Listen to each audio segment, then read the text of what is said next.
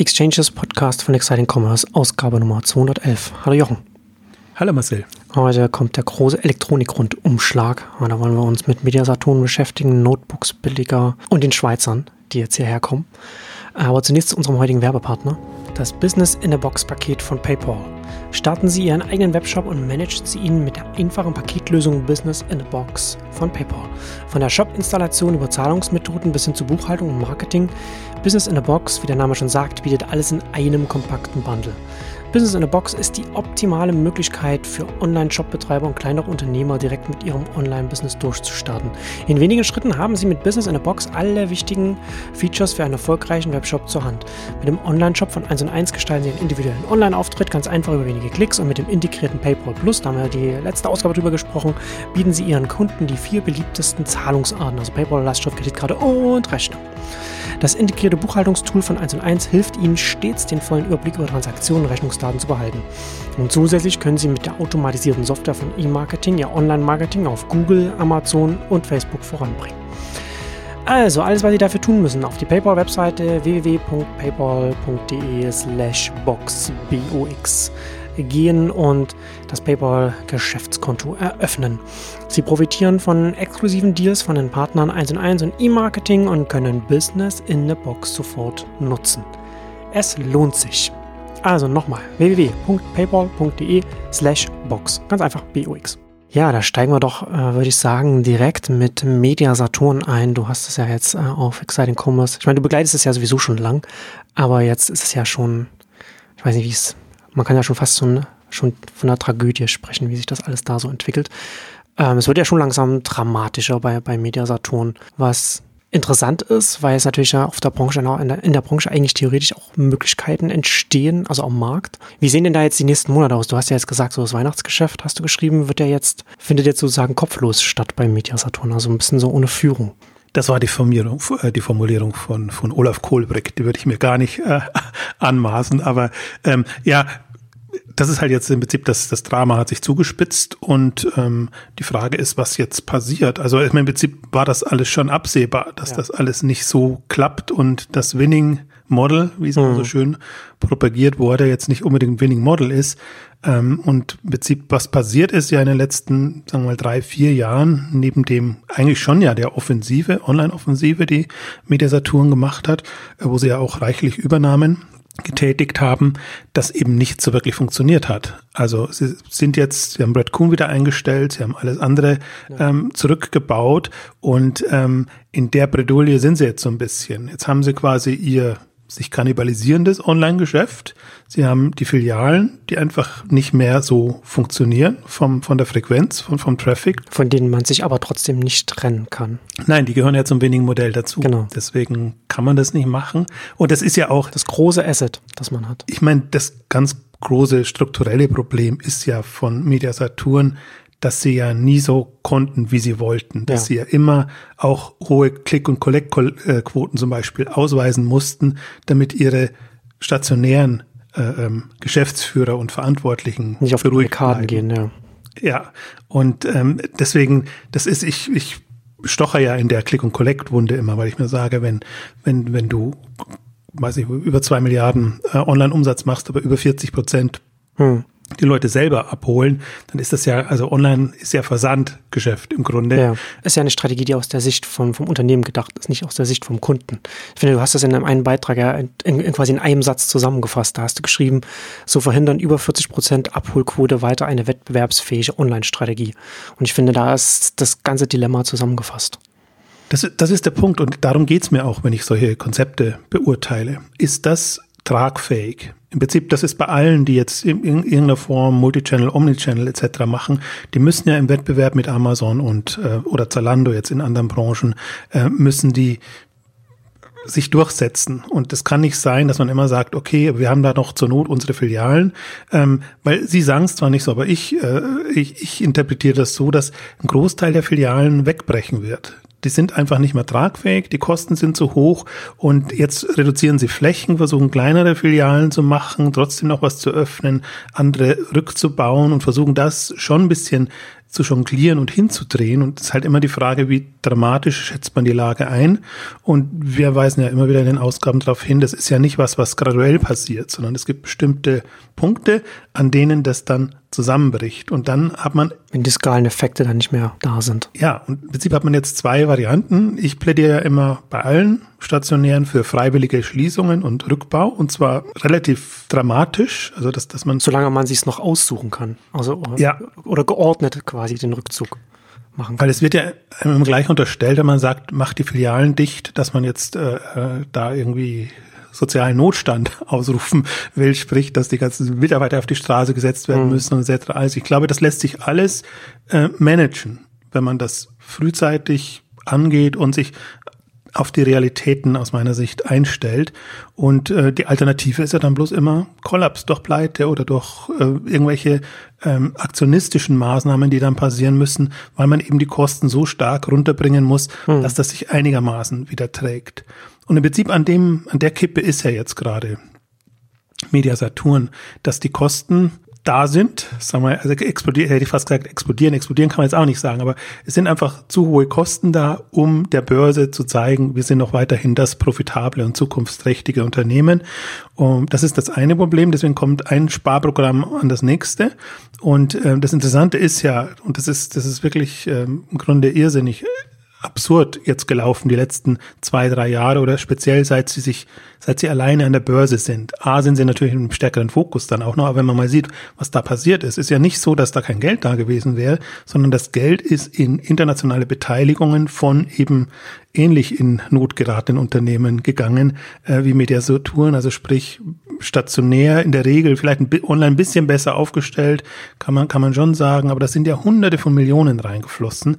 Es ist also nicht so, dass man sagen, nicht sagen könnte, dass äh, Mediasaturn kein Geld hat oder gehabt hätte oder Möglichkeiten gehabt hätte, an Geld zu kommen, um zukunftsträchtig zu investieren, sondern es wurde alles in Vergangenheit, Nostalgie etc. gesteckt.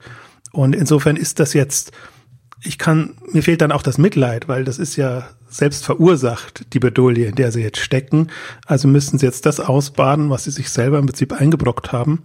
Und ähm, da sie es nicht freiwillig machen, ist jetzt äh, quasi Druck investorenseitig und, und aufsichtsratsseitig ausgeübt worden. Sprich, äh, die, der ja, eigentlich die komplette Vorstand musste gehen. Äh, den CFO haben sie jetzt noch behalten, damit noch einigermaßen vernünftig das Jahr äh, abgewickelt, also vollendet werden kann.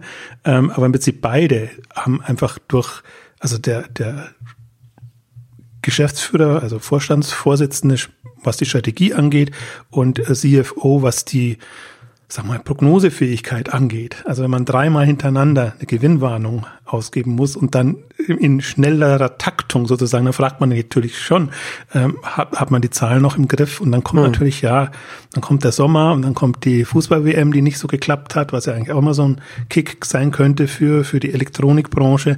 Also ist schon nicht so, kann man schon sagen, das ist alles nicht, nicht in dem Sinne nur selbst verschuldet, dass jetzt das kommt.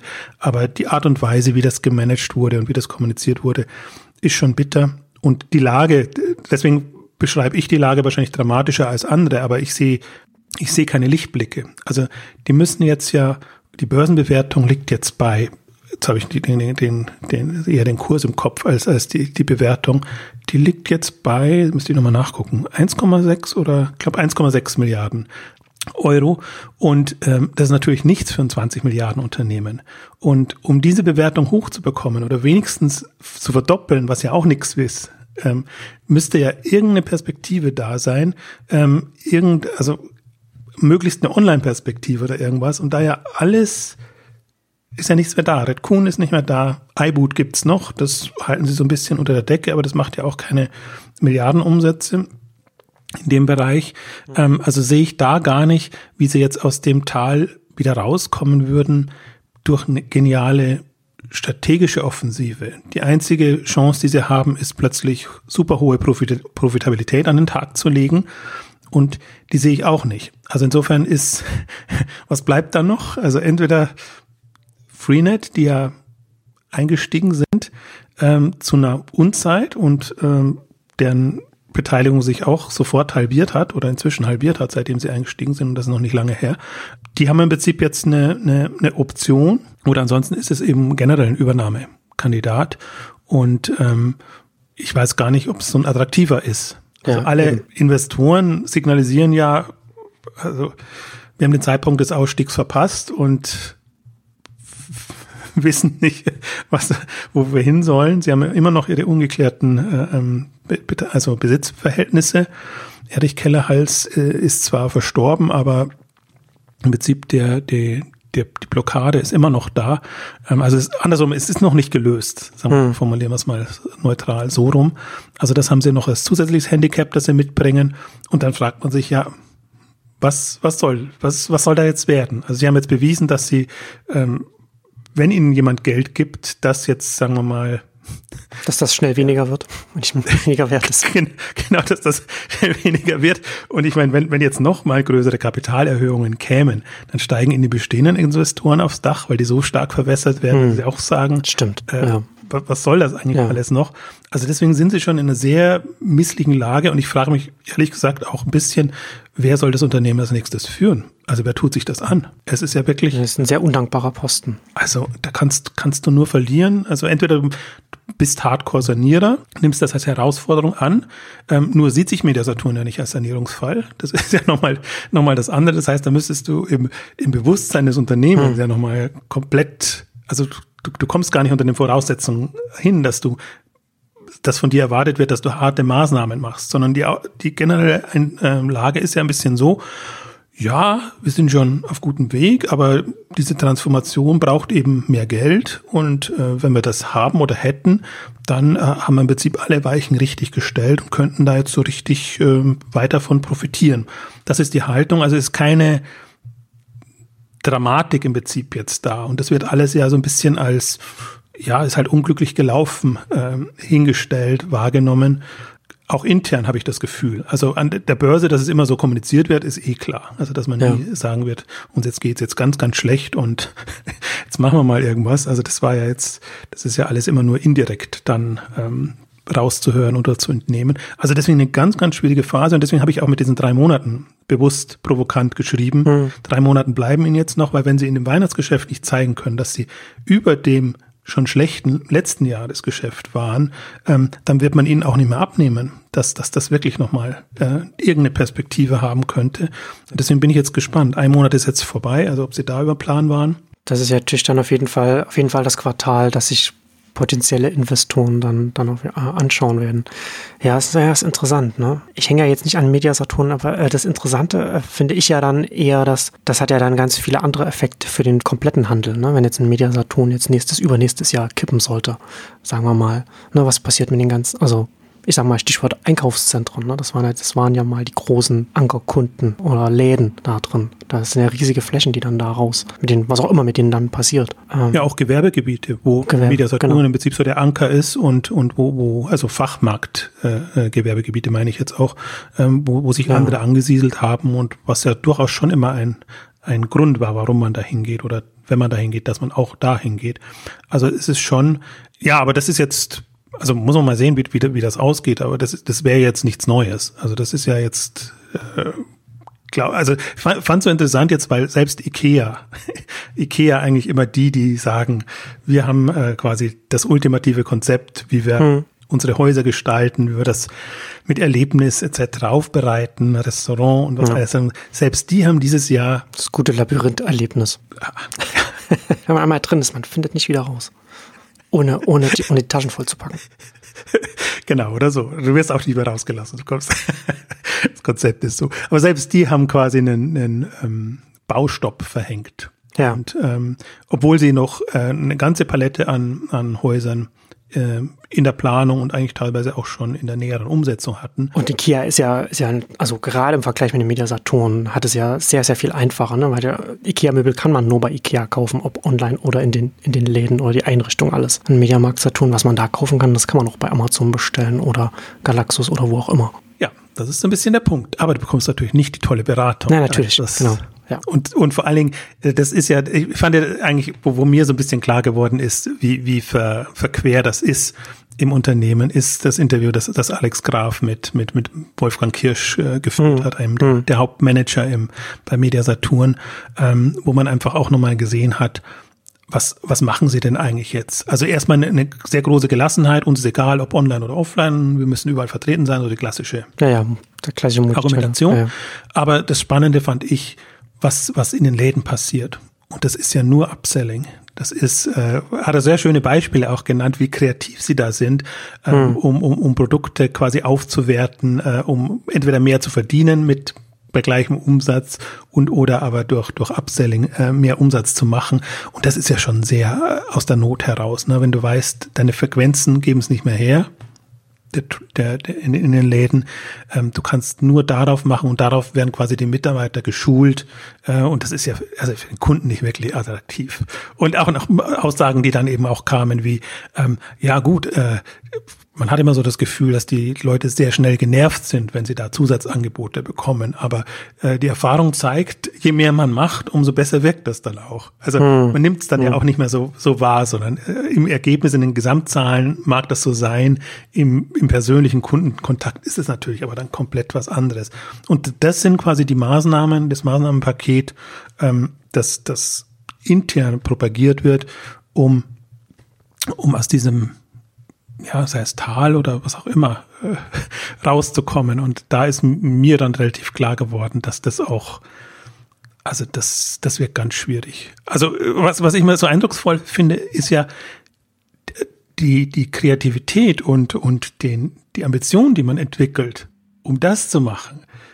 Wenn man die in andere Themen stecken würde und wer, wenn nicht ein Media Saturn als, als wirklich die Hausnummer in dem Markt, hätte die Möglichkeiten. Hm. Das, das ist für mich immer so das Irritierende, dass ich mir denke, meine Güte, der Ehrgeiz wäre da und, und die Möglichkeiten wären da. Und dann in Anführungszeichen verschwendet ihr eure Energie in, in diese Themen rein, ähm, die euch auch nicht aus dem, aus dem Grunddilemma holen. Also ist alles aus meiner Sicht sehr dramatisch. Mich erinnert das Ganze an, an Arcandor und, und Quelle, die auch immer sehr lange noch äh, äh, propagiert haben, wir sind doch gut, was wollt ihr denn? Wir sind einer der größten Online-Händler. Uns kann nichts passieren, wir sind hm. in der Transformation sehr weit. Und dann sieht man eben, wenn das Hauptkonstrukt kollabiert, dann kollabiert alles und mir hat's damals so unendlich leid für die Quelle Online-Leute getan, weil die so schlecht nicht waren und, und im Prinzip ja auch Dinge vorangetrieben haben, aber die sind, also das, das war ja das eigentlich Schockierende daran, dass selbst das nicht zu retten war damals. Und das ist jetzt fast zehn Jahre her, deswegen ist jetzt auch so ein bisschen gute Zeit, um einfach das mal sich zu vergegenwärtigen, weil die Quelle-Thematik zum Beispiel wurde ja nie aufgearbeitet, dass man wirklich mal gesagt hat, was kann man davon lernen und so, und es wurde immer so als Einzelfall abgetan. Und für mich ist das ein sehr schönes, also ein schönes in Anführungszeichen, äh, Beispiel, wie die strukturellen Themen dann quasi zu so einer Pleite und zu einem Untergang führen. Und ähm, ich glaube, da kann man sehr viel sehen und kann das immer übertragen. Also mir hilft das zumindest immer, wenn ich, wenn ich mir jetzt die anderen Fälle angucke. Das war halt damals noch Versandhandel. Dann kam Neckermann. Otto hat äh, so mehr oder weniger die Kurve bekommen. Ähm, wobei das ist auch noch durchaus bei bestimmten Punkten mit Fragezeichen da. Ähm, und jetzt kommen eben die stationären Fälle, die mehr oder weniger also die haben jetzt alle davon profitiert. Das ist ja auch interessant zu sehen. Ich glaube, ich habe das auch an einer Stelle erwähnt, ähm, dass es doch ja relativ lange geht, gut geht. Ähm, aber die haben natürlich alle davon profitiert, dass sie jetzt günstiges Geld hatten und eigentlich immer alles über Kredite und über sonstige Möglichkeiten ähm, ganz gut weiterfinanzieren konnten und, und äh, sich halten konnten. Und ähm, was ich als zum Beispiel jetzt, wenn man es mal vergleichen will, ähm, Arcandor Quelle zu, zu Meta Saturn, ähm, ein, ein, ein, wie soll ich sagen, das ausschlaggebende Moment äh, ähm, empfunden habe, warum es bei Quelle so vergleichsweise lang auch durchgegangen gegangen ist, war ein Thomas Mittelhoff, der ähnlich so wie mhm. Peter Haas bei Media Saturn ähm, immer sehr auf Optimismus gemacht hat, äh, irgendwie auch auch äh, als Steelmaker quasi dann immer welche Lösungen gefunden hat, äh, wie es dann doch noch weitergeht und wie sich sozusagen so, ein, so eine Quelle über die Zeit oder Cash der Quelle über die Zeit retten hat können. Und im Prinzip so vom Typus her ist ja ein Peter Haas ähnlich gewesen, genialer Verkäufer, irgendwie, also der, der sehr selbstbewusst eigentlich auch die, die Themen vorantreibt. Und, und den haben sie jetzt halt nicht mehr. Und ja. ähm, das war eigentlich schon was, was, was Media Saturn ausgezeichnet hat, stark gemacht hat, neben der starken PR-Abteilung, muss man auch sagen. Die, die kriegen das sehr gut ähm, kommuniziert und dass das eigentlich alles, also ein gutes Ende nehmen wird. Und deswegen bin ich jetzt so gespannt, wenn, wenn jetzt sehr frühzeitig ein Peter Haas gehen musste im Vergleich zu Thomas Mittelhof damals, der bis zum Ende ähm, da war, was das jetzt bedeutet. Also hm. wen finden Sie jetzt als, als Manager? Wie stellen Sie sich auf? Ähm, ändern Sie überhaupt was? Oder, oder ist das jetzt so, also nimmt das Ding so seinen Lauf, wie man es jetzt sieht? Aber das wären jetzt nochmal spannende Wochen, Monate. Ich denke mal, Sie müssten eigentlich noch in diesem Jahr eine neue neuen Vorstand oder eine neue Vorstandshoffnung oder eine Lösung in irgendeiner Form präsentieren. Weil das, was sie jetzt ja als interne Lösung gebaut haben, die mag zwar operativ gut sein, weil es einfach mit erfahrenen Leuten weiter gemanagt werden kann, aber das ist ja jetzt nicht so, wie man sich das aus, aus ähm, Anteilseigner oder, oder ähm, strategisch wünscht, wünscht, dass man da einen Kopf oder ein Führungsteam an der Spitze hat, das sozusagen für die nächsten fünf bis zehn Jahre die strategischen Weichen stellt. Also deswegen ja. Muss man mal sehen. Ja, so ein anderer Punkt ist, dass wenn es einen Mediamarkt Saturn, Media Saturn immer schlechter geht, dann hat es natürlich auch, weil du gerade die Geldseite angesprochen hast, günstiges Geld, Kredite und so weiter.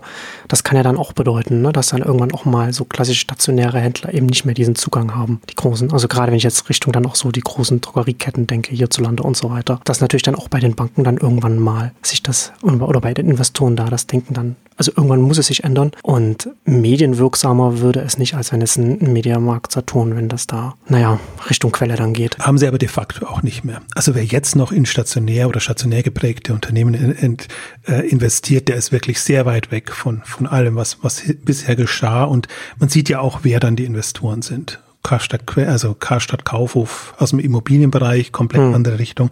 Oder ja. dann kommen und kommen Investoren aus Tschechien, aus der Türkei, aus wo auch immer her, die das als, als Chance nutzen. Aber das ist ja nicht so die, die stabilen, alteingesessenen ähm, Kapitalgeber, die man dann braucht oder, oder sich wünscht. Also so die, die alteingesessenen Familien wie Haniel und so, die sind ja alle gehen ja, gehen ja raus und sind, sind maß, maßlos enttäuscht, dass es, es mit ihrer Enkelfähigkeit nicht geklappt hat, was deren schönes Schlagwort ja immer ist.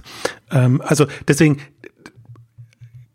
ja, man findet noch Geld und, aber es ist aus meiner Sicht wirklich so. Also wenn man sich da mal anguckt, wer gibt da noch Geld rein? Das, das sind, also sind nicht, nicht sehr nah am Thema dran und hm. ähm, insofern ist, das regelt sich alles dass man dann eher so von außen den deutschen Markt insgesamt sieht. Jetzt haben wir darüber geredet, wie schwer sich Media Saturn mit seinen Filialen tut. Und dann lass uns doch über Notebooks billiger als nächstes Thema reden, die mit, mit Mediamax jetzt groß durchstarten wollen. Das nächste Filialthema, wenn man so will.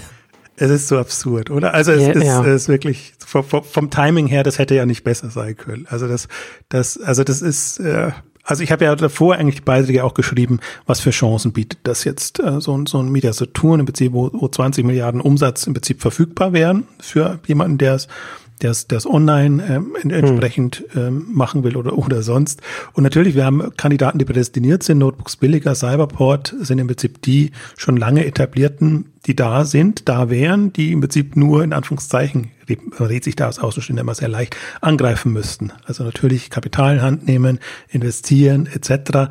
Und dann kommt quasi eine, eine Fusion Medimax und äh, Notebooks billiger, wo ich mir denke, also Ambition kann man ja kritisieren oder nicht kritisieren, wenn, wenn einfach Notebooks billiger für sich beschließt, okay, wir wollen einen Local Player in einem Segment, sprich Elektronik bleiben, kann man ja erstmal nichts dagegen sagen. Das ist eine unternehmerische Entscheidung und das äh, macht man so. Und äh, ich bedauere es natürlich, weil, weil ich äh, sehe, dass mehr drin wäre. Ähm, aber was man jetzt ja macht mit der mit dem Kauf oder dem der der der, der Fusion oder den Zunahmen der Filialen ist, man verbaut sich jegliche Möglichkeiten. Also vorher hatte man immer noch, oder das ist ja auch das, was jetzt gerade, finde ich, in der, in der Branche, glaube ich, klar wird, auch ein bisschen getrieben durch Otto. Äh, Omnichannel plus Plattformstrategie geht nicht. Das beißt hm. sich. Du kannst nicht, wenn du Omnichannel versprichst, ähm, plötzlich Marktplatz werden und, und dich da erweitern, weil du dann das Versprechen nicht mehr halten kannst. Das hat Otto äh, jetzt äh, ähm, ganz neutral formuliert für sich erkannt und, und alle seine Einheiten so aufgestellt und bei Baumarkt direkt ähm, haben sie eben beschlossen, wir wollen Plattform machen, also müssen wir, und die anderen wollen, der Partner will Omnichannel machen, beides geht nicht, also müssen wir uns da trennen und, und was anders machen. Also ich glaube, das Denken setzt sich jetzt langsam durch. Ähm, jetzt ist natürlich nicht so, dass Notebooks billiger irgendwann mal Marktplatz werden wollte, haben sie nie äh, gesagt und anklingen lassen. Alle anderen machen es, aber im Prinzip das wäre die Option gewesen, ähm, um wirklich online anzugreifen und da vorne mitzumischen. Und ähm, sobald du eben Filialen in Anführungszeichen an der Backe hast, ist diese Entscheidung nicht mehr so leicht. Und das ist, deswegen ist für mich eigentlich das Bedauerliche, dass, dass diese Kombination zustande kommt. Ähm, vor allen Dingen, weil man ja bei Medimax jetzt auch mitbekommen hat, auch da ist der Geschäftsführer dann jetzt weg äh, und äh, der so ein bisschen als Heilsbringer jetzt in den letzten zwei Jahren äh, äh, beschrieben wurde, als ob er das Ganze jetzt wieder gerettet hätte und auf Spur gebracht hätte. Aber für mich ist dann das eher ein Zeichen, wenn der dann nicht mehr an Bord ist, ähm, dass das vielleicht doch alles nicht so äh, schön ist, wie es, wie es kommuniziert wurde. Also bin mal gespannt, was die Konstellation ist, aber auch da, um ein bisschen auch mal in die andere Richtung zu argumentieren. Was, was wäre denn möglich? Was, was gäbe denn der Markt her? Ich habe im Prinzip für mich so zwei Szenarien aufgemacht. Welche anderen Alternativen hätte der Notebooks billiger gehabt? Einmal Kombination zwischen AO-Notebooks billiger, weil die sehr komplementär aufgestellt sind. Die einen in England, die anderen in Deutschland, mhm. die einen eher bei Kühlschränken, die anderen eher bei äh, Computer, Notebooks etc. Ähm, stark. Das wäre eine ein interessanter Ansatz, weil man sagt, okay, man will wirklich einen europäischen Online-Player aufbauen. Vor allen Dingen, ich hoffe, wir gehen noch ein bisschen auf AO dann ein, die, die ich sehr zukunftsträchtig halte in der, in der Aufstellung, in allem drum und dran. Und eine andere Alternative, Stichwort äh, Marktplatz, Plattformstrategie, wäre aus meiner Sicht gewesen, zu gucken, ob man nicht so eine Kombination aus Notebooks billiger und Idealo zum Beispiel hinbekäme. Dass man wirklich sagt, okay, wir, wir machen da, wir öffnen das Ganze und, und wir machen da wirklich einen relevanten Online-Player. Idealo versucht, ist natürlich stark jetzt durch Springer und, und Bild etc. getrieben, aber versucht Richtung Mobile ähm, stärker zu gehen. Hat eine der populärsten Mobile-Apps. Deswegen oder trotz allem, je nachdem, wie man es wie man's sehen will, wenn man das mit einem mit einem starken Handelsunternehmen kombiniert und Idealo kommt ja aus der Welt, auch wenn sie jetzt stärker in andere Kategorien rein wollen, wären das auch Optionen. Also ich sehe auch die ganze Branche ja nicht so, dass wir jetzt quasi so jetzt gestaltet sich der Markt, wie er am Ende aussieht, sondern wir sind jetzt eigentlich immer noch, lass uns mal überlegen, wie wir das, also vom, vom ganz frühen Zeit in die nächste Phase letztendlich gehen. Deswegen, selbst wenn jetzt beide sind ja alteingesessene Unternehmen, Ideale und, und Notebooks billiger, ähm, auch die müssen ja gucken, wie sie jetzt die nächsten zehn Jahre dann verfahren wollen. Also das wären so meine ähm, hm. Szenarien. Da hält jetzt zum Beispiel ein Arndt von Wedemeyer natürlich gar nichts davon, jetzt von, von solchen Vorschlägen und Themen, weil er auch ein, und, äh, und ich kritisiere das auch gar nicht, sondern weil er ein anderes unternehmerisches äh, äh Verständnis hat. Für ihn ist Unternehmer jetzt nicht im Sinne vom VC-Sinne sozusagen, dass man immer größer ist und wächst und Kapital reinnimmt etc., sondern für ihn ist Unternehmertum, ähm, dass man eben ein, ein Unternehmen gut und tendenziell auch profitabel managt und im Rahmen der Möglichkeiten ähm, ein, ein, ein, solides, nachhaltiges Unternehmen aufbaut. Und das ist sicherlich etwas, was Notebooks billiger macht. Und wenn man den Anspruch hat, ist es natürlich auch ein, ein, ein Top-Unternehmen. Ähm, und ist auch eins der Top-Unternehmen jetzt im, im deutschen Online-Bereich. Also es soll jetzt nicht äh, soll jetzt nicht so klingen, als ob ich das damit niedermache, sondern äh, die, die Frage für mich ist nur, wie sehen die Online-Champions im europäischen Umfeld irgendwann aus. Und dann sieht man halt, dass, dass andere Unternehmen da komplett anders herangegangen sind und international, also AO wird eben oder wurde lange belächelt, ähm, auch beim Börsengang, wo man sagt, warum geht genau das an die Börse, was irgendwie keine Margen hat und irgendwie äh, das, das, das Uncharmanteste ist, aber haben sich strategisch, finde ich, sehr gut verpuppt aufgestellt und, und äh, sind natürlich nicht, nicht profitabel oder nicht in dem Sinne profitabel, zumindest als Gesamtgeschäft in England schon, fast, also so um den Dreh rum, aber auch da investieren sie.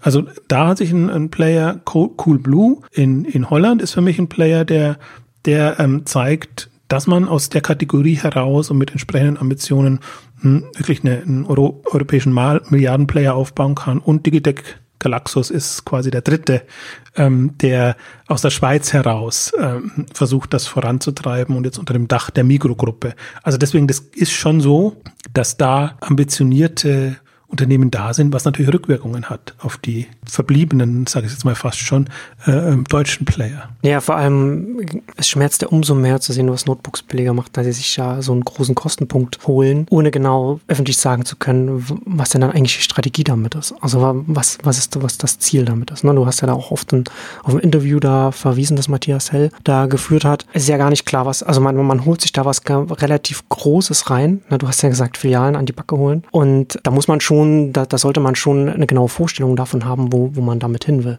Naja, Anton Medemeier argumentiert natürlich so, dass sie sagen, solange die Kartellamtsentscheidung nicht durch ist, kann ich noch gar nicht sagen oder will ich noch gar nicht sagen, ähm, was da passiert. Wobei ich mich dann frage, warum gibt man dann das Interview, äh, wenn man das nicht, nicht sagen kann und vermittelt da den Eindruck, als ob irgendwie also das war ja irgendwie gar kein Plan da ist. Also man weiß nicht, äh, will man Filialen zurückbauen, wie will man die Filialen reinnehmen, man sagt auch nicht, äh, wie die Kombinationen aussehen soll, soll das alles Notebooks billiger heißen oder alles Medimax oder so. Das verstehe ich jetzt zum Beispiel noch am, am ehesten, zu sagen, wenn man das unter kartellamtsrechtlichen Dingen noch hm. nicht ent, enthüllen möchte, aber doch, dass man sagt, okay, wir wollen jetzt was weiß ich, Großangriff Filialen machen, weil da sehen wir, dass Medimax eben nur in bestimmten Regionen in Deutschland ist und anderen nicht. Aber das klang ja eher so, wir müssen die Leute also das war so so so so semi motivierend dann auch. Also die die die die Medimax hat die Kraft, sich selber auf, auf einen guten Weg zu bringen. So klang das so ein bisschen so so hm. äh, Selbstmotivationsansprache, äh, wo ich, wo ich mich dann so ein bisschen gewundert habe, weil dann, das klingt dann so, also wirklich so, als es ist Not da offenbar. Und offenbar ist ja auch in bestimmten Filialen, bestimmten Themen ist, ist Not da. Also deswegen kann man es wahrscheinlich alles nicht über einen Kamm scheren.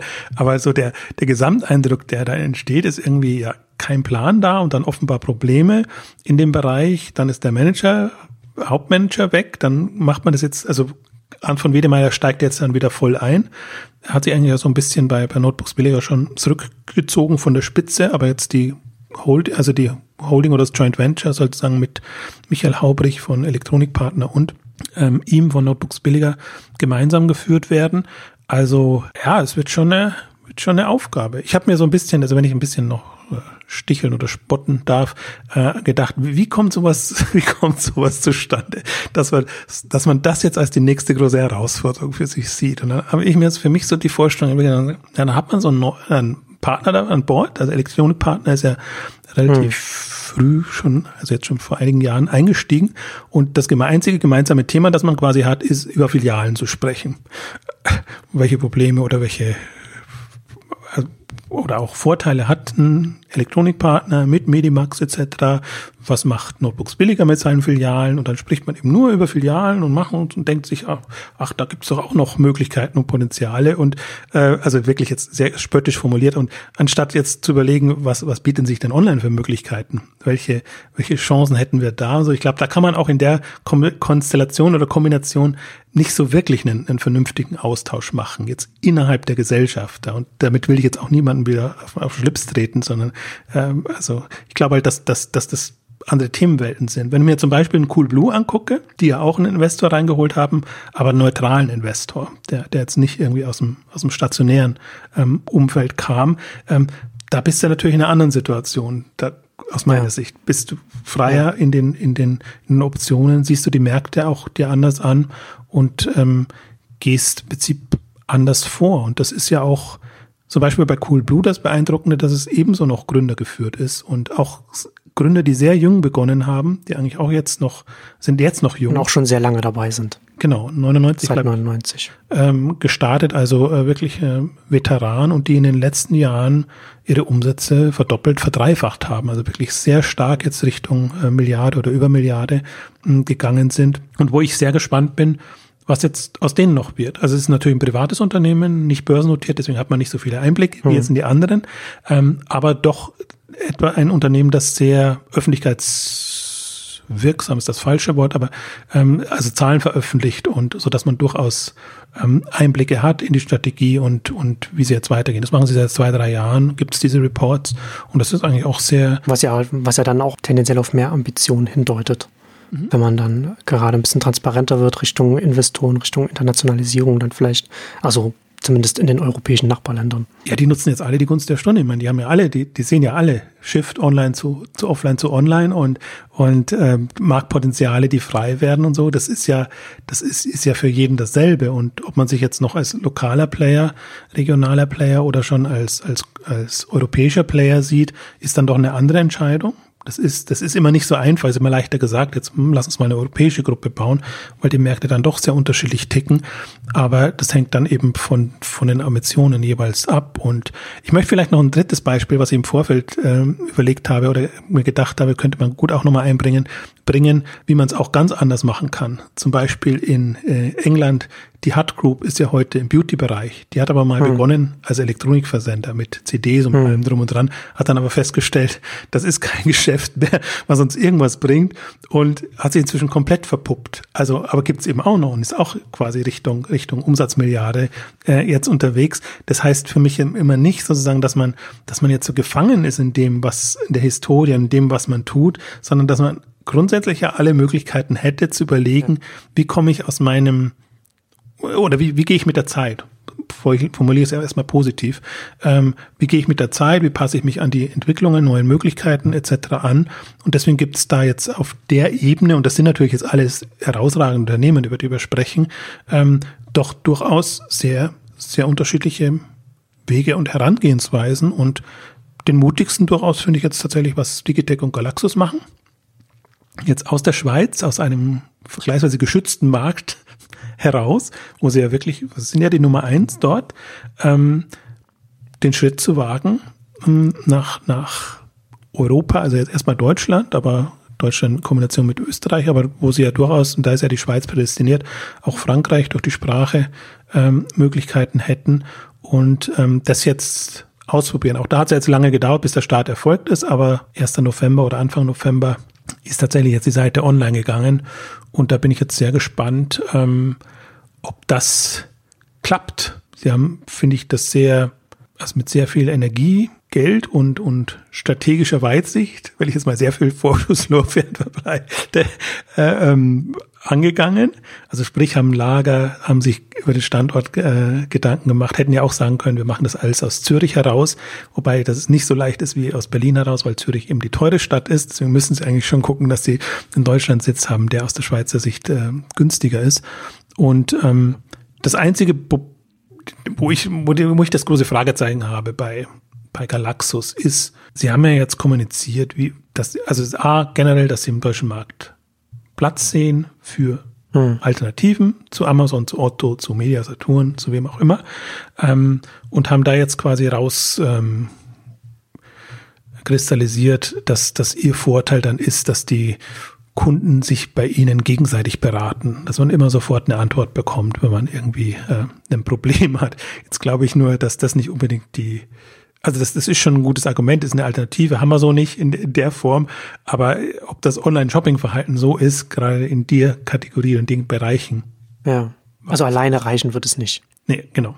Und der große Aufschlag fehlt mir eigentlich noch. Also was, was, hm. was wird Galaxus jetzt als Alternative zu Amazon, als Alternative zu, zu den anderen, ähm, zum Teil auch Marktplätzen, ähm, die da sind. Ähm, und das ist noch, äh, sehe ich noch nicht sagen wir mal so. Hm, na, Sie müssen ja hierzulande erstmal eine Marke aufbauen, eine Bekanntheit. Ja. Und also weder gibt es einen Claim noch sonst irgendwas, was das signalisieren könnten. Und, und allein so sagen, wir sind die Alternative oder wir sind jetzt, also Galaxus finde ich als Namen jetzt schon mal ganz gut für, für den deutschen Markt, weil es Größe suggeriert und, und Ambition und alles drum und dran. Und auch nicht, also zwar Kunstwort ist, aber nicht so künstlich, dass man erstmal da wieder erstmal rein interpretieren muss, was denn, denn das werden könnte. Äh, also insofern ist das vom, vom Begriff her schon mal gar nicht schlecht. Aber ich hätte mir ein bisschen mehr, mehr gewünscht.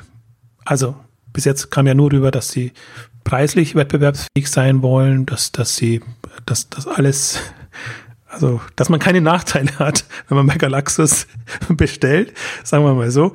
Ähm, aber jetzt so die, die Vorteile, die man hat, abgesehen von dieser ähm, Beratungsgeschichte. Und wir haben ja andere Dinge schon mal auch in, in anderen Ausgaben gesagt, jetzt äh, die, genau. die Rücknahmemöglichkeit. 192 haben wir ausführlich über Galaxus gesprochen.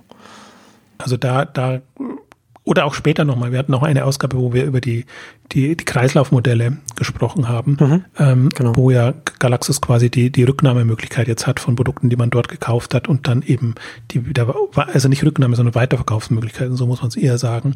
Und das sind alles so schöne Sachen. Also deswegen, ich schätze ja Digitec Galaxus als innovativ unter der Haube, sage ich jetzt mal. Also für ihre Zielgruppe und ihr, mhm. ihre Klientel, die sie in der Schweiz haben, super. Also geht was, gehen, gehen da voran und überlegen sich schöne Lösungen oder adaptieren bestimmte Themen ähm, auf, auf ihre Möglichkeiten, Verhältnisse. Aber das ist natürlich nochmal ein, ein anderes, anderer Ansatz, als wenn man jetzt sagt, wir müssen einen, einen Markt, der uns nicht kennt, ja. komplett neu erobern. Da kann man nur hoffen, dass sie nicht in die Rakutenfalle laufen, dass man denkt, man ist jetzt so super im Heimatmarkt. Da kann man jetzt den nächsten Markt erobern. Da bin, ja, da bin ich auf jeden Fall gespannt. Wobei ich jetzt fast schon ein bisschen mehr Hoffnung in jetzt, in jetzt ein AO setzen würde, als, als in Galaxus, weil ein AO da schon mit seinem, mit seinem Kerngeschäft, ne, also mit den Weißwaren, es schon sehr viel leichter hat, jetzt auch hierzulande was aufzubauen als Marke und dann, und dann da du hast ja vorhin schon angedeutet, dann da in andere, in andere Richtungen reinzugehen. Und sie haben ja jetzt auch Mobile Phones Direct in, in UK übernommen. Also sie gehen da ja schon in verwandte Kategorien rein. Äh, da finde ich, das finde ich schon, das finde ich interessant, muss ich sagen. Also gerade aus, aus der Sicht, auch eine Marke aufzubauen, in der, die, in der man dann auch in, in dem Markt dann gewisse Größe erreichen kann. Also da bin ich also ich weiß gar nicht, die sind so schwer vergleichbar jetzt, weil, weil AO ja, will ja, sich ja im, im, im Elektronikbereich halten, Galaxus möchte aber darüber hinausgehen und, und eigentlich so als Universalversender da sein, was, was eben eine, eine andere Alternative und Option auch ist, um aus dieser Falle auch Elektronik rauszukommen, was ja keine Wachstumskategorie in dem Sinne ist. Was halt tatsächlich spannend ist bei, bei AO, und das ist genau eben komplementär zu dem, was Notebooks billiger hat, ähm, dass man aus dem weiße Ware Richtung Elektronik sich wagt oder geht und ähm, bei, bei Notebooks billiger ist es im Prinzip genau andersrum.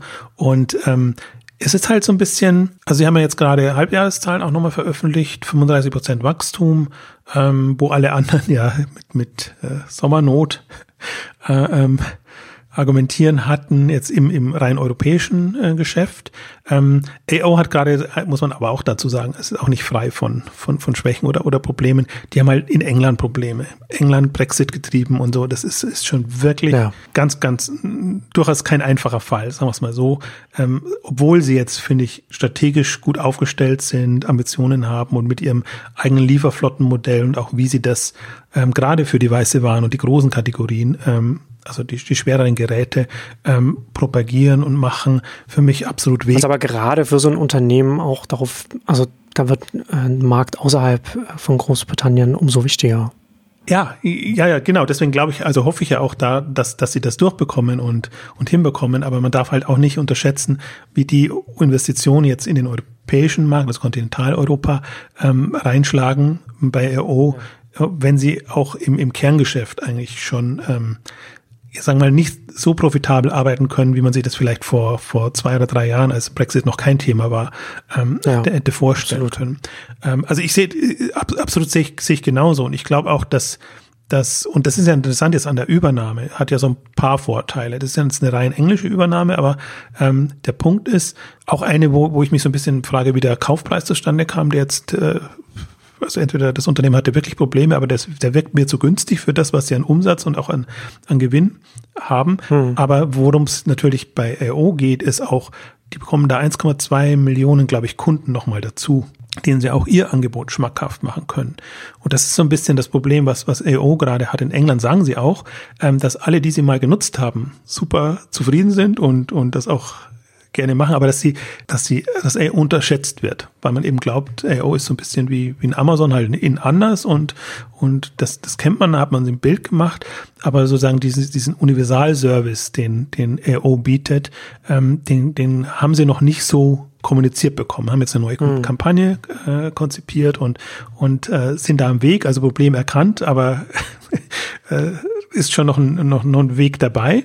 Und das, das ist so ihre, ihre Herausforderung jetzt in der Marktanalyse. Und deswegen fand ich das einen ganz smarten Schritt jetzt. Die Kategorie liegt zwar sehr weit weg, weil man erstmal gedacht hätte, dazwischen gibt's ja noch andere Elektronikgeräte und ähm, Angebote. Aber gerade dieses Mo Mobile-Thema, auch Mobile in Kombination mit Verträgen, ist natürlich auch durchaus in der AO-Philosophie, dass man sagt, wir wollen eben auch Services, Versicherungen etc. alles äh, ähm, oder Wartungsverträge ähm, verkaufen, weil wir da eigentlich auch unseren unseren Hebel, unser Profitabilitätspotenzial sehen, sagen wir so und und deswegen interessant, das haben sie jetzt zwei ne, einen Monat gut nach dem Kapitalmarkttag bekannt gegeben. Am Kapitalmarkttag haben sie sich noch etwas anders präsentiert, aber wenn man das gewusst hätte oder wüsste, dann ist das natürlich schon nochmal ein anderer Aufschlag, den sie jetzt haben. Und ähm, das ist, zeigt mir aber nur, die sind halt, sie ticken anders, sind anders unterwegs und denen ist es auch nicht unbedingt die Wiege gelegt. Also das ist eben auch eben so ein, so ein im Grunde ist es ein begonnen als Selfmade-Unternehmen von, von einem Anführungszeichen verrückten Gründer, der sich das angetan hat ähm, und ähm, dann irgendwann professionalisiert, irgendwann dann auch strategisch mit, mit, mit Story drumherum und allem drum und dran und jetzt eben so in, in dem Weg. Aber das Interessante, dass sie eben unabhängig als börsennotiertes Unternehmen agieren können, was ich jetzt halt zum Beispiel bei einem Notebooks-Billiger nicht sehe, was ich beim Cyberport auch nicht sehe, wo, wo Burda eigentlich, ja, einerseits gut ist, dass, dass jemand wie Burda drin ist, ist hm. macht sicherer andererseits aber eigentlich auch nicht mehr so unternehmerisch, die unternehmerischen Möglichkeiten. Das ist nicht die optimale Lösung für unternehmerische Freiheit. Ja, vor allen Dingen, weil eben auch die, die Gründer dann nicht mehr da sind und weil es irgendwann mal gemanagt wird und dann gerade finde ich halt solche Entscheidungen, wie sie jetzt ein EO trifft oder meinetwegen jetzt auch ein selbst ein Digitec Galaxus, die jetzt in der Mikrogruppe schon sind, das ist schon das sind unternehmerisch getriebene Entscheidungen, die eigentlich auch das entsprechende Durchhaltevermögen brauchen und auch einen gewissen, ja, man muss es halt, man steht selber in der Pflicht, sage ich jetzt mal so. Das ist keine am Reißbrett gefällte Entscheidung, dass man sagt, okay, da ist jetzt Marktpotenzial und das, das machen wir jetzt, sondern das ist schon noch sehr, sehr aus sich herausgetrieben. Also wie finde ich tendenziell alle unabhängigen Unternehmen noch, noch am ehesten ähm, verkörpern. Und ich glaube aber, man sieht daran, also deswegen jetzt, die kam ja jetzt erst am Wochenende die Übernahme von, von uh, Mobile Phone Direct, die anderen Optionen, die man auch hätte oder gehabt hätte jetzt für Notebooks billiger. Cyberport ist ja da aktiver, die haben jetzt auch unterschiedliche Unternehmen jetzt im, im Druckerbereich äh, zuletzt ähm, übernommen, also so, dass man da an, an mehr Umsatz kommt. Ähm, aber jetzt auch im Prinzip sitzen in einer ähnlichen Falle. Sie haben auch Filialen sich angelacht oder halt festgestellt, Filialen helfen durchaus schon, da lokal oder regional, aber sie bringen einen halt nicht weiter. Also das ist für mich immer verschwendete Zeit und Energie. Das kann man schon machen und warum auch nicht? Also, aber die, die Potenziale sind halt woanders da und wenn da nichts kommt, dann, dann weiß man halt, okay, das eine wird es zugunsten oder zu Ungunsten des anderen gemacht und das ist dann sehr bedauerlich. Also deswegen sehe ich den deutschen Markt, und wir haben es jetzt an den Beispielen ja auch genannt, eigentlich eher so als große Chance für die internationalen Player, weil die Lokalen nicht wirklich die Ambition haben, geschweige denn die Möglichkeit, den Markt so, hm. so zu gestalten. Neutrales Wort. Und ähm, solange auch immer noch alle Angst vor Amazon haben und das ja noch das Hauptargument auch ist, dass man ohnehin nicht so wagemutig vorangeht, ist das ein sehr diffizil. Also mir tut es im Grunde immer etwas leid, wenn ich mir denke, meine Güte, das hätten auch lokale Player haben können oder machen können. Andererseits bin ich da, habe ich da hohen Respekt jetzt vor den, vor den internationalen, ähm, die kommen und wenn bei allen ist es so oder wird es so sein, dass sie eine gewisse Grund, Grundgrößenordnung haben müssen. Also sprich, ab einer Milliarde oder das ist ja ein bisschen was, was ich Notebooks billiger oder anderen immer so ein bisschen ankreide, dass ich denke, jetzt wenn man vergleichen würde zu den anderen Unternehmen, also Zalandos, Plus, die sehr groß geworden sind, müsste eigentlich ein Notebooks-Billiger schon bei drei, vier, fünf Milliarden Umsatz sein. Und insofern sind sie eigentlich jetzt für heutige Verhältnisse, obwohl sie 700, 800 Millionen machen, eher klein in der Kategorie. Und wir sprechen dann eben Wer hat Chancen gegen Amazon? Wer hat Chancen gegen Media Saturn? Das sind ja alles wirklich Multimilliarden ähm, Unternehmen. Ähm, und das muss man halt auch mal so ein bisschen berücksichtigen, ob man, welche Rolle man in dem Markt dann überhaupt noch ähm, spielen kann. Und meine Befürchtung ist so ein bisschen, dass das eher Nebenrollen jetzt, jetzt werden. Und ist natürlich spannend zu verfolgen, wie das jetzt ausgeht. Also wir haben ja das immer wieder gesagt. Im Grunde erwarten wir ja im Elektronikmarkt, Veränderungen und dass ihr was tut. Und tut sich jetzt ja auch, ähm, aber natürlich nicht so, wie man das vielleicht erhofft oder erwartet. vielleicht erhofft hatte, ja. Also wir hatten ja immer gesagt, die Ruhe vor dem Sturm, hm. bis dann irgendwann der Aufbruch kommt. Ähm, und dann kam der Aufbruch nicht. Und jetzt ist es eher so, ja, sagen wir mal, ausklingender Markt jetzt in, für die, für die bestehenden deutschen Player. und, und, und große Chancen ähm, für alle anderen. Ja, da wird das nächste Jahr in Deutschland im deutschen Elektronikhandel ein sehr spannendes Jahr. Ne? Also zum einen, wie sich ein Galaxus entwickeln wird, was dann bei Notebooks billiger und Medimax passieren wird, ob das Kartellamt sie vielleicht mit Notebooks billiger noch rettet, weil es ihnen das äh, verhindert. Äh, also ich kann es mir nicht vorstellen, weil ich keine kartellrechtlichen Gründe sehen kann. Nee, wird, ähm, das wird darum jetzt nicht scheitern. Aber, aber das große Thema natürlich dann, was, was mit Media Saturn passiert. Ne? Wir haben das ja am Anfang schon gesagt. Also dass, wenn das, wenn es da tatsächlich mal ganz schnell gehen sollte, dann würde da ein richtig großes Vakuum entstehen. Ja, also da, dann würde wirklich der Markt nochmal komplett neu verteilt werden. Und ich glaube, das unterschätzen alle, dass wie, wie nah in Anführungszeichen am Abgrund ähm, ähm ein, ein Media Saturn steht, weil es ist so eine Hop- oder Top-Geschichte. Also halt, genau, halten die Investoren noch, noch fest, finden sich Lösungen, auch um jetzt operative Verluste etc., die ja sehr schnell kommen können. Ist ja nicht so, dass das jetzt ein also super lukratives wäre, äh, Unternehmen wäre, sondern die haben das in einzelnen Ländern ja schon Probleme gehabt, haben das weitestgehend gelöst, manchmal auch teuer gelöst, aber immerhin gelöst. Und ähm, aber so der der Stammmarkt ist ja im Prinzip jetzt das das das Feld, wo es wo steht und fällt. Ähm, und deswegen bin ich da, also sehe ich das kritischer und also ich habe jetzt auch nicht, ich im Prinzip mir ist Media Saturn wurscht. Also in Anführungszeichen, ich habe jetzt da weder, weder Anteile noch, also im positiven wie im negativen. Ich habe auch nichts gegen Media Saturn, wenn das auch mal so rüberkommt, sondern äh, mein Thema ist ja immer die, die Marktpotenziale, die Chancen, welche Gestaltungsmöglichkeiten gibt es. Und Was passiert damit oder wie entwickelt sich das und welche Folgen hat das für den Rest der Branche? Genau. Und, und das ist halt jetzt, finde, da sind wir jetzt gerade an so einer, so einer Weichenstellung, wo man sagen kann, also da ist jetzt so ziemlich alles möglich alles denkbar. Mhm. Also von auch einer Zerschlagung mit der Saturn, ähm, dass man wirklich sagt, also ist ja eh die Frage, was wird das in Saturnmärkten? Das, da haben sie ja intern äh, ohnehin fragen sie sich, was, was, was unterscheidet die beiden Marken noch? Und äh, die, ja. die Ursprungsidee war ja mal, Mediamarkt, Saturn und Red Coon zu haben, damit man noch einen preisaggressiven Online-Wettbewerber hat. Hat man jetzt auch nicht. Und dann, warum braucht es dann jetzt auch noch Saturn, dass man jetzt zum Beispiel online auch nicht anders positioniert. Aber ich könnte mir zum Beispiel vorstellen, dass man ähm, einen Saturn dann eben nur noch online laufen lässt, dass man einen Saturn, wenn man schon selber nicht machen will, als Online-Player irgendwie verkauft, dass das jemand übernimmt zum Beispiel, was wahrscheinlich jetzt ein Meta Saturn auch nicht machen würde, weil man will, will ja dadurch die, die Konkurrenz nicht groß machen. Aber die Not kann manchmal Dinge möglich machen, die man sich strategisch jetzt erstmal nicht so äh, vorstellen mhm. hätte können. Und deswegen kann ich mir eine eine, eine, eine Zerschlagung, Filetierung, Umstrukturierung etc. in unterschiedlichsten Varianten äh, vorstellen. Ich kann mir auch vorstellen, dass man sagt, okay, man hat einen ein, ein Gutteil der, der Filialen läuft ja noch. Ähm, und, und man, also ein bisschen wie, wie, wie, wie den Karstadt-Case, dass man sagt, da hat man seine Luxusthemen und seine, seine mittelprächtig laufenden und dann die, die gar nicht mehr funktionieren, ähm, dass man irgendwie so gut Bank, Bad Bank ähm, das baut und so ein bisschen mhm. zerschlägt, restrukturiert.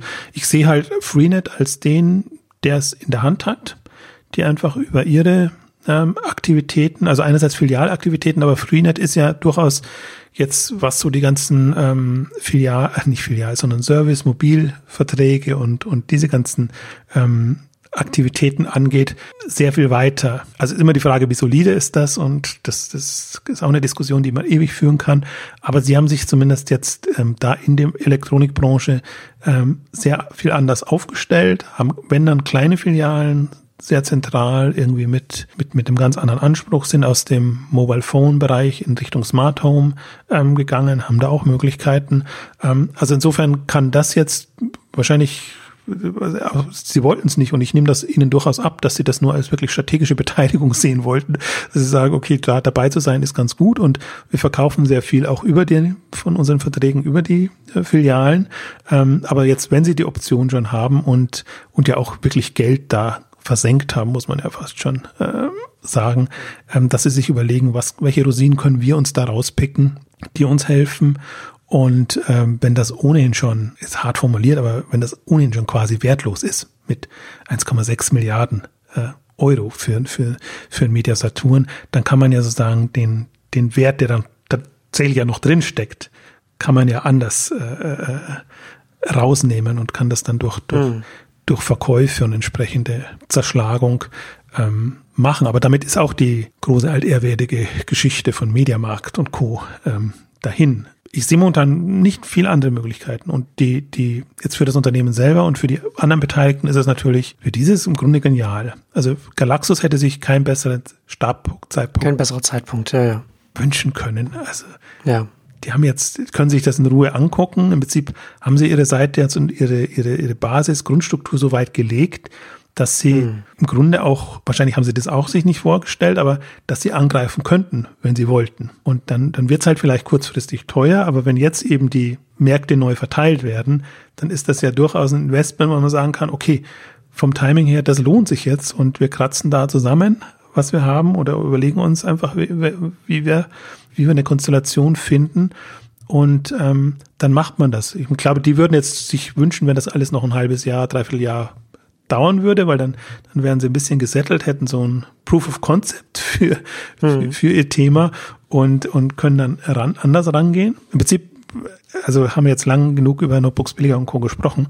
Notebooks Billiger, Cyberport hätten dieselben Möglichkeiten, aber sehe ich nicht, dass die in der Richtung Ambitionen entwickeln. Also das, das, das ist, die sind anders aufgestellt und, und äh, wie gesagt, ich das ist, ist zu respektieren. Das ist jetzt auch nichts, mhm. nichts Verwerfliches.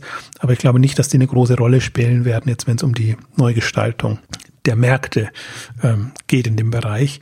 Also insofern, jetzt warten wir mal ab bis Jahresende. Da dürfte, dürfte jetzt, bin gespannt auf die Quartalszahlen, bin ich wirklich sehr, sehr, sehr, sehr gespannt, ähm, weil das, das eigentlich ein, das wird das Grundsignal geben. Also wenn, also einzige Chance, die sie hätten, wenn sie wenn sie mindestens 10% Wachstum hinbekämen im deutschen Markt, Stammgeschäft, dann wären sie fein raus. Dann wäre irgendwie, glaube ich, dann, dann haben sie wieder Chancen und Möglichkeiten. Ähm, aber wenn sie nur gerade um das Vorjahr, um das schlechte Vorjahr, muss man eben sagen, ähm, bleiben oder es nicht so hinbekommen, dann kann das alles sehr, sehr schnell gehen. Deswegen, vielleicht machen wir dann auch Anfang des Jahres nochmal eine, eine, eine weitere Folge. Ähm, also da wird sicherlich jetzt so sich, sich einiges tun. Aber ich glaube, man hat mitbekommen, sozusagen, was, was die, wie die europäischen Player, welche relevanten Player da sind, wie die aufgestellt sind, welche Richtung das gehen könnte. Und die sind alle halt, ja, sind im, sagen wir mal, gesättelten Angriffsmodus. Die, das, da ist jetzt niemand dabei, der irgendwie aktionistisch agieren müsste, sondern die können sich das alles sehr gelassen angucken, nehmen das sicherlich wahr und dann ihre Entscheidungen treffen, ob sie, ob sie da die Gunst der Stunde nutzen können, wollen, ob sie sich zum Teil auch Teile äh, aus, aus dem Konstrukt sichern oder ob sie sagen, nee, das, das hilft uns eh alles nicht so weiter. Äh, wir versuchen das einfach über unsere Online-Kompetenz und über das, was wir an, also ist ja eine Mischung aus Online- und Service-Kompetenz. Es geht ja alles im im Elektronikbereich finde ich schon viel stärker in Richtung Services, also Produktservice-Angebote, ähm, als man das in anderen Bereichen noch hat. Und ähm, das sind jetzt die genannten Player zumindest schon vergleichsweise gut aufgestellt. Das ist ja schon fast ein Klischee, wenn ich das sage, aber, aber was soll ich anders sagen? Es bleibt, es wird spannend auf jeden Fall. Nirgendwo in, in bleibt spannender oder wird spannender als in dem. Aber Bereich. das hier ist auf jeden Fall, also hier, da, da kommen potenziell große Wellen auf, auf den nicht nur auf den Elektronikhandel, sondern auf den gesamten Handel zu. Also vielleicht, um es auch nochmal einzuordnen, also wir hatten schon eine, eine Musikbranche, der es ähnlich gegangen ist. Ähm, Im Prinzip Reisebranche könnte man auch sagen mit, mit den, mit den ähm, Reisebüros. Und wir hatten ähm, eine Buchbranche, die ja in ähnlicher Not ist, ähm, die sich aber auch nicht trennen kann. Wo es aber auch jetzt zum Beispiel in der Schweiz schon, äh, Schweiz hat ja ähm, Ex Libris die Filialen quasi komplett dicht gemacht, also nur ganz wenige behalten. Und im Thalia und so zur Buchmesse haben wieder groß verkündet, mit was sie alles das Erlebnis steigern wollen, um dem, um dem Buch und den Lesern etwas Gutes zu tun. Ich weiß nicht, ob Kalender und Co. So das Bucherlebnis steigern. Aber also auch die, die, die Branche im Umbruch und im Prinzip jetzt ist eigentlich die, die Elektronikbranche ist die nächste, die es, ähm, die es trifft und wo sich eigentlich jetzt entscheidet, was, was die nächsten fünf und zehn Jahre wird. Ja, und damit kommen wir zum Ende unseres großen Elektronik-Updates. Vielen Dank fürs Zuhören und bis zum nächsten Mal. Tschüss. Tschüss.